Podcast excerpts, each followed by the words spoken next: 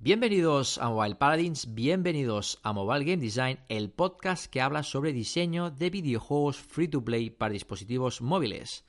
Bien, hoy os traigo un episodio más y en este episodio me gustaría hablar de, una pequeña parte de lo que sería la construcción de un protagonista. Bueno, un protagonista para mí es eh, el eje central, ¿no? El pilar central de un videojuego. Que por ejemplo, en un juego de conducción serían los coches, en un juego de cartas serían las cartas, y un RPG serían los personajes. Bien, cuando en diseño estamos eh, trabajando con un protagonista, ¿vale? Le vamos a llamar personaje para que nos entendamos, al final le tenemos que dar unas cualidades que nos permiten jugar con ellas y nos permiten poder diferenciar los personajes entre sí. Eh, por ejemplo, eh, los personajes pueden tener una rareza, ¿no? Y esa rareza pues determina la calidad de ese personaje. Pueden tener un nivel, que al final pues determina la progresión de ese personaje o el entrenamiento que ha recibido. Si es un juego por turnos o bueno, de combates por turnos, seguramente van a tener habilidades, ¿no? Por lo tanto, también es un aspecto a tener en cuenta. Ese personaje pues puede tener un rol, ¿no? dentro de un equipo. Si en el caso que forme dentro de un equipo, pues por ejemplo, puede ser un tanque, puede ser uh, un DPS, un personaje de apoyo, por lo tanto va a tener una clase. Y después, eh, y de hecho es de lo que vamos a hablar hoy, es del equipamiento. Es decir, ese personaje le podemos equipar objetos, que bueno, esos objetos lo que nos van a dar pues es una mejora en alguno de sus stats. Porque no he hablado de ello, pero los stats eh, seguramente es lo más importante de un protagonista, ¿no? Es decir, en, si es un coche, pues seguramente va a tener velocidad, va a tener derrape, aceleración. En el caso de un RPG, pues bueno, va a tener ataque, va a tener defensa, va a tener vida, y bueno, podemos añadir muchas más, por ejemplo, crítico, eh, probabilidad de crítico, ataque mágico, ¿no? Si tenemos dos tipos de ataque. Pues bueno, los objetos básicamente lo que hacen es mejorar sus stats, ¿no? Eh, en el personaje. Y me gustaría hablar de... No voy a llamarle tendencia, pero sí que son dos vías eh, muy, muy importantes, ¿no? Y podemos decir que es el primer punto de partida, ¿no? A la hora de definir cómo se va a equipar, ¿no? O cómo va a ser el sistema de equipamiento para un personaje. Yo creo que lo más importante es decidir entre dos tipos, ¿no? Y son un poco de... Son los que voy a hablar hoy y de los que voy a poner un poco de ejemplos para que lo tengáis. Y básicamente es elegir entre uno que sea muy eh, determinado. Bueno, digo muy determinado, pero en verdad es determinado, es decir, está preestablecido, ¿no? Los objetos que necesita ese personaje. Por lo tanto, la progresión o la mejora de ese personaje también está preestablecida, ¿vale? Es determinada. Y después otra que es, podemos decir que es indeterminada en el sentido de que nos permite poder equipar uno u otro objeto, ¿no? Objetos que son diferentes y que nos proporcionan eh, diferentes bonus, ¿no? Por ejemplo, un objeto que nos pueda dar ataque y otro que nos puede dar defensa, ¿no? En este caso no está predeterminado en el sentido de que esa mejora de ese personaje lo puede ser puede ser bastante diferente a otro personaje que tenga otro objeto, ¿no? Por ejemplo, vamos ya con los ejemplos que lo veremos mucho mejor. En Marvel Strike Force existe la, mecánica o la variable de poder equipar objetos en un personaje. Ellos le llaman categoría y es un sistema muy lineal, ¿vale? Y es muy predeterminado. Cada personaje necesita sus objetos, en este caso son seis objetos, y cuando equipamos los seis objetos, ¿no? Cada objeto nos va a dar un bonus, y cuando equipamos esos bonus, podemos decir que el personaje como sube de nivel, ¿no? En, cuanto a equipamiento, ¿no? Ellos lo llaman categoría, pues pasaríamos de categoría 1 a categoría 2, ¿no? Y en categoría 2 nos pedirían otros seis objetos, ¿no? Sí que es verdad que a la larga esos objetos eh, no son únicos, es decir, que necesitamos otros objetos para craftear otros objetos y a veces otros objetos para craftear otros objetos y tener el objeto que necesitamos equipar.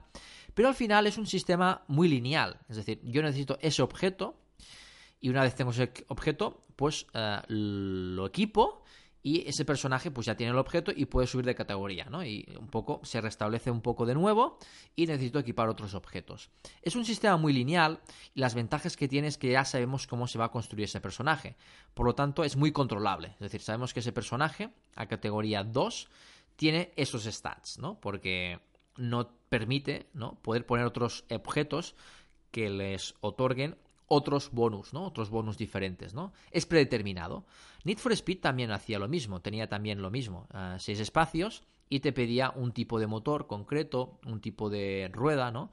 Es decir, te pedía un objeto concreto, por lo tanto, la construcción de ese personaje, de ese protagonista, en cuanto a la equipación, siempre es el mismo, ¿no? Para todos los jugadores.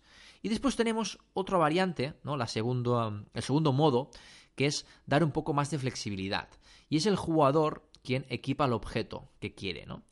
Es verdad que en la mayoría de los, de los juegos, pues, ah, ese, esa flexibilidad pues está controlada en el sentido de que a lo mejor si es un mago pues solo puede equiparse objetos mágicos pero sí que nos da un poco más de variedad no podemos cambiar un objeto por otro eh, a lo mejor uno nos da más fuerza el otro nos da más velocidad o más defensa y en función un poco de nuestras necesidades o de cómo queremos construir el equipo podemos tener un poco de variedad en cuanto al personaje. Bueno, la diferencia entre el otro es que eh, en cuanto a diseño, pues es un poco más difícil de balancear porque hay que tener en cuenta que se puede construir personajes de un modo totalmente distinto, ¿no? En función de los objetos. Y después hay otro, otro, otro factor muy determinante, ¿no? Y muy importante tener en cuenta. En el primer caso, los objetos actúan como un consumible. Es decir, una vez hemos equipado ese objeto, no lo podemos desequipar, ¿vale? Por lo tanto, eh, vamos a decir que lo perdemos del inventario, ¿vale? Ya no lo tenemos en el inventario, le hemos gastado en ese personaje. En el caso de Marvel Strike Force, cuando subimos de categoría, nos pedía pedir otro, por lo tanto, pues bueno, el hecho es ir consumiendo objetos para ir mejorando la categoría e ir subiendo de categoría. Pero por ejemplo en Mobile Legends uh, Adventures, que es el juego último que estoy jugando, podemos decir que es el mismo que AFK Arena, es el mismo sistema, ¿vale? Muy parecido, el meta es casi idéntico. Pues en cambio ahí puedes equipar el objeto que quieras, ¿vale? ¿Qué sucede con esto? Que los objetos ya no son un consumible, es decir, lo podemos equipar y desequipar, pero el hecho de desequipar el objeto no significa que lo vayamos a eliminar. Por lo tanto, el inventario es mucho más grande porque el objeto no se elimina, ¿vale? Esto puede causar problemas a corto y medio plazo, porque por ejemplo, yo que estoy jugando al bueno, he jugado tanto a FK Arena como el Mobile Legends, el problema que tienen estos juegos es que ah, ya al primer día ya empiezas a tener objetos de, rareza superior a los iniciales. ¿Qué sucede? Que el hecho de poder equipar y desequipar ah, lo que haces es, al final es lineal porque siempre vas a querer el objeto más fuerte, ¿no? El objeto que te dé más bonus. Por lo tanto, ya en el primer día hay muchos objetos que dejas de, dejan de tener valor. Es decir, esos objetos dejan de tener valor porque evidentemente tienes objetos mucho mejores, ¿no? Y cuando desbloqueas un personaje nuevo, lo que vas a hacer es equiparle los mejores objetos. Algo que no ocurre, por ejemplo, en Need for Speed o en Marvel Strike Force. Cuando tienes un personaje nuevo, como ese personaje empieza por categoría 1, te va a pedir objetos de categoría, bueno, de rareza ah, inferior, ¿no? De, de, rareza baja, ¿no? Por lo tanto, hay una diferencia importante porque en Marvel Strike Force todos los objetos son importantes. Ah, lo que marca la diferencia es cuándo los voy a necesitar. Cuando estoy empezando un nuevo personaje, que lo estoy mejorando, evidentemente va a necesitar objetos de rareza alta, pero mucho más adelante. Al principio lo tendré que equipar objetos malos, ¿no? Bueno, le digo malos porque son objetos de, de rareza baja para poder ir subiendo, ¿no? En cambio en Mobile Legends o en AFK Arena, cuando obtenga un nuevo personaje, pues evidentemente lo voy a equipar los mejores objetos que tenga, ¿no? Y los de rareza ah, inferior, ¿no? los de rareza más, más baja, ya los, ya no los voy a usar, ¿no? Por lo tanto, estos tipos de juegos, donde permite poder equipar y desequipar un objeto, necesita un mecanismo para que yo me pueda deshacer de esos objetos, porque de lo contrario esos objetos dejan de tener valor muy pronto, ¿no? Si esos objetos ah, no puedo hacer nada con ellos, pues ¿qué hago? Ah, pues bueno, estoy perdiendo el tiempo en el sentido de que si tengo que farmear un nivel y me da unos objetos que no puedo utilizar, pues bueno, ah, deja de tener mucho sentido, ¿no? Al final, en un free to play, todo tiene que contar, todo tiene que servir, todo tiene que, ayudar, ¿no? Por lo tanto, esto es un problema, ¿no? ¿Qué sucede aquí? Pues que eh, aplican un sistema de poder eliminar el objeto, ¿no? El hecho de eliminar el objeto lo que te da es una especie de recurso y ese recurso, al menos en estos juegos, lo que te hace es te permite poder mejorar los objetos que ya tengo, ¿no? Por lo tanto, se establece como una especie de, círculo, en el sentido de que, vale, eh, tengo rareza, no sé, de bronce, pues cuando tengo ya un objeto de, rareza de plata, lo que puedo hacer es eliminar esos de bronce, ¿vale? Que esos de bronce se conviertan en, en recurso que me permite mejorar el objeto, ¿no? Por lo tanto, la diferencia ya es tengo que tener un sistema de poder eliminar, ¿vale? Un objeto, que esa eliminación me otorgue un recurso y que ese recurso pues sirva para algo, ¿no? En este caso ese recurso sirve para poder mejorar el objeto, ¿vale? Para poder mejorar los objetos. ¿Qué sucede? Pues bueno, cuando empiezo a tener los objetos de oro, elimino los de plata y los de plata los utilizo para mejorar el, de oro, ¿no? Por lo tanto, aunque sea lineal, sí que existe una especie de, de, círculo, ¿no? En el cual pues necesito eliminar unos para mejorar otros, ¿no? Y cuando voy eh, desbloqueando nuevos objetos, pues voy eh, eliminando los que ya tengo, ¿no? Eso, evidentemente, a nivel de diseño es un poco más complejo, porque, primera, eh, los objetos pasan a tener un nivel, ¿vale? Porque se, se, tienen que poder mejorar. Por lo tanto, el hecho de tener un nivel necesitas poder diseñar un sistema en el cual tenga ese objeto nivel y ese nivel, pues, experiencia para llegar a ese nivel. Y después cómo va a mejorar. Es decir, si mejoro un objeto, al final lo estoy mejorando para que me suba los stats, ¿no? Por lo tanto, eh, podemos ver que es un sistema mucho más interesante para el jugador, porque al final le da más personalización eh, y le da un mecanismo, ¿no? Para hacer eh, equipos, ¿no? Y personajes totalmente distintos a otro personaje, bueno, sí, a otros personajes o a otros jugadores. Por lo tanto, da, esa maniobra, ¿no? Esa flexibilidad, pero en cuanto a diseño es un poco más complejo, ¿no? Porque se integran muchos más ingredientes.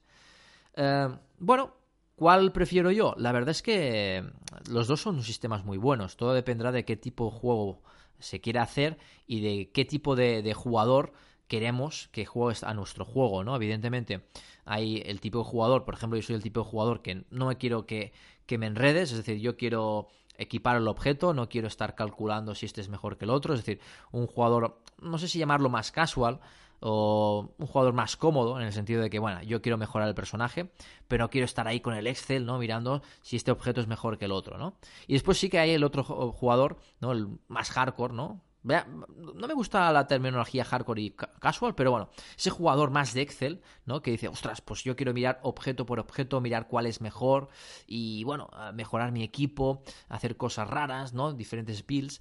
Y bueno, la, la, verdad es que no, es, no hay uno bueno o uno malo, pero sí que hay que tener en cuenta que el hecho de tener un, un sistema más em, determinado, más lineal, pues es mucho más fácil. ¿Vale? Y también, pues, eh, es mucho mejor para un jugador como, como, soy yo. Y el otro sistema, pues bueno, ofrece esas ventajas en cuanto a juego, en cuanto a diversidad, pero sí que necesita ese sistema de, rotación, ¿no? Un sistema en el cual yo con los objetos de, bajo valor los pueda utilizar. Como he dicho, en Marvel Strike Force o incluso en Need for Speed, cuando desbloqueaba un nuevo coche, como empezaba desde cero, necesitaba esos objetos, ¿vale? Para poder subir. Es decir, esos objetos de, rareza inferior eran necesarios para poder evolucionar el protagonista, ¿no? El coche o el personaje. Y bueno, eso es todo. Sí que me gustó. Bueno, voy a comentar ya que estoy aquí, hablando de esto, de la diferencia entre Mobile Legends y AFK Arena, porque ellos tienen este sistema de, poder equipar el equipo, pero tratan diferente el tema de poder eh, eliminar el objeto para que esa eliminación, ¿no? se convierta en un recurso que permita mejorar el objeto, ¿vale? Tengo que decir que en FK Arena yo creo que está bastante más, es bastante mejor implementado o lo veo más sencillo para el jugador, porque en este caso tú eliges el, el, arma, ¿no? O el objeto, ¿vale? Se puede representar con una arma, una bota, una armadura, bueno, el objeto. Y tú cuando vas a aumentar el objeto, sale todo el inventario de objetos, ¿no? Y tú puedes elegir qué objetos van a formar parte ¿no? de ese recurso necesario para subir de nivel ese objeto. ¿no? Por lo tanto, en la propia interfaz ¿no? de, mejorar el objeto, tú ya puedes seleccionar los objetos. Además, ellos también lo que hacen es hay una especie de ficha que, se convierte como, como, experiencia. Al final hay que entenderlo así, ¿no? Esos objetos al final se convierten en experiencia, ¿no? En función de su rareza y del nivel en que estén, pues se van a convertir en unos puntos de experiencia y esos puntos de experiencia se van a sumar a los del, a los del objeto que quieras mejorar y bueno, hasta llegar al siguiente nivel, ¿no? Eh, lo hace de este modo y yo creo que es mucho más cómodo porque en Mobile Legends hay un paso anterior y es el paso de eliminar el objeto, ¿no? Es decir, en AFK Arena la eliminación del objeto se hace en la propia mejora del objeto que queremos mejorar. En cambio, en Mobile Legends antes tenemos que pasar por otra mecánica que es desarmar, creo que se llama, ¿no? No, desarmar no. eh, no me acuerdo cómo se llamaba ahora. Bueno, es una mecánica que lo, que hace básicamente es destruir los objetos. Y, desmantelar, esto, le llaman desmantelar. Y con esa mecánica lo que hacemos es cogemos los objetos que no queramos y nos lo convierte en una especie de puntos. Y después vamos al objeto que queremos mejorar y nos pide oro, ¿no? soft currency y nos pide ese recurso de mejora, ¿no? Y desde ahí, pues después lo podemos mejorar. Pero antes tenemos que pasar por ese paso de eliminar el objeto, pero no dentro de la ventana, no dentro de la misma mecánica de mejora, sino en otra, ¿no? Me gusta más, ¿vale? La de FK Arena, porque al final, desde ahí mismo, desde ese propio menú, eh, puedes eliminar los objetos y ya automáticamente te convierte esto en recursos, ¿no? Pues bueno, eh, en la construcción de, un, protagonista, ¿no? Si tenemos que tener en cuenta eh, esa variable, ¿no? De, equipar objetos para mejorar el, protagonista, tenemos que tener en cuenta que al final un protagonista tiene varias variables y bueno, lo que tenemos que hacer es que todas esas variables tengan esa posibilidad de poderse mejorar, ¿no? Ya hemos hablado aquí del Cure Loop, que es fase de acción, fase de recompensa y fase de mejora, pues en la fase de mejora consiste en esto, ¿no? En, mejorar el protagonista. El protagonista se puede mejorar de muchas maneras. Una de ellas es eh, aplicando, ¿no? Añadiendo objetos, ¿no? Con el equipamiento. Y bien, aquí hemos visto dos métodos para hacerlo, ¿no? Uno que es mucho más lineal, uno que está predeterminado, que ofrece, pues, seguramente más facilidad, ¿no? al jugador y también a nivel de diseño es mucho más, menos complejo. Y después el otro que es, es un poco más complejo porque el hecho de poder equipar y desequipar objetos, el hecho de poder cambiar entre uno y otro, ¿no? El hecho de poder decidir, pues, evidentemente añada más complejidad complejidad, es decir, el jugador tiene más flexibilidad, es más complejo porque se pueden hacer cosas muy más locas, pero en cambio, eh, pues bueno, requiere de, ese sistema ¿no? de, de poder eliminar objetos, ese sistema de poder mejorar los objetos, ¿no? Que en el otro, en otro caso no tenemos. Y bueno, eso es todo. Espero que os haya gustado, gustado este pequeño episodio, ¿no? Sobre sobre construcción, ¿no? Sobre una pequeña, una pequeña parte, ¿no? De construcción de, un protagonista. Siempre que me gustaría hablar mucho más de esto, porque realmente es muy interesante. Y hay muchos ejemplos, ¿no? Y al final la creatividad es muy buena en, este caso, porque el protagonista al final es el eje central de un videojuego y ahí se hacen cosas muy interesantes. Pero bueno, aquí os he traído esa pequeña parte, ¿no? De lo que sería la construcción de un personaje, de un protagonista. Espero que os haya gustado el podcast y nada, nos vemos en el siguiente. Muchas gracias y hasta la próxima. Chao.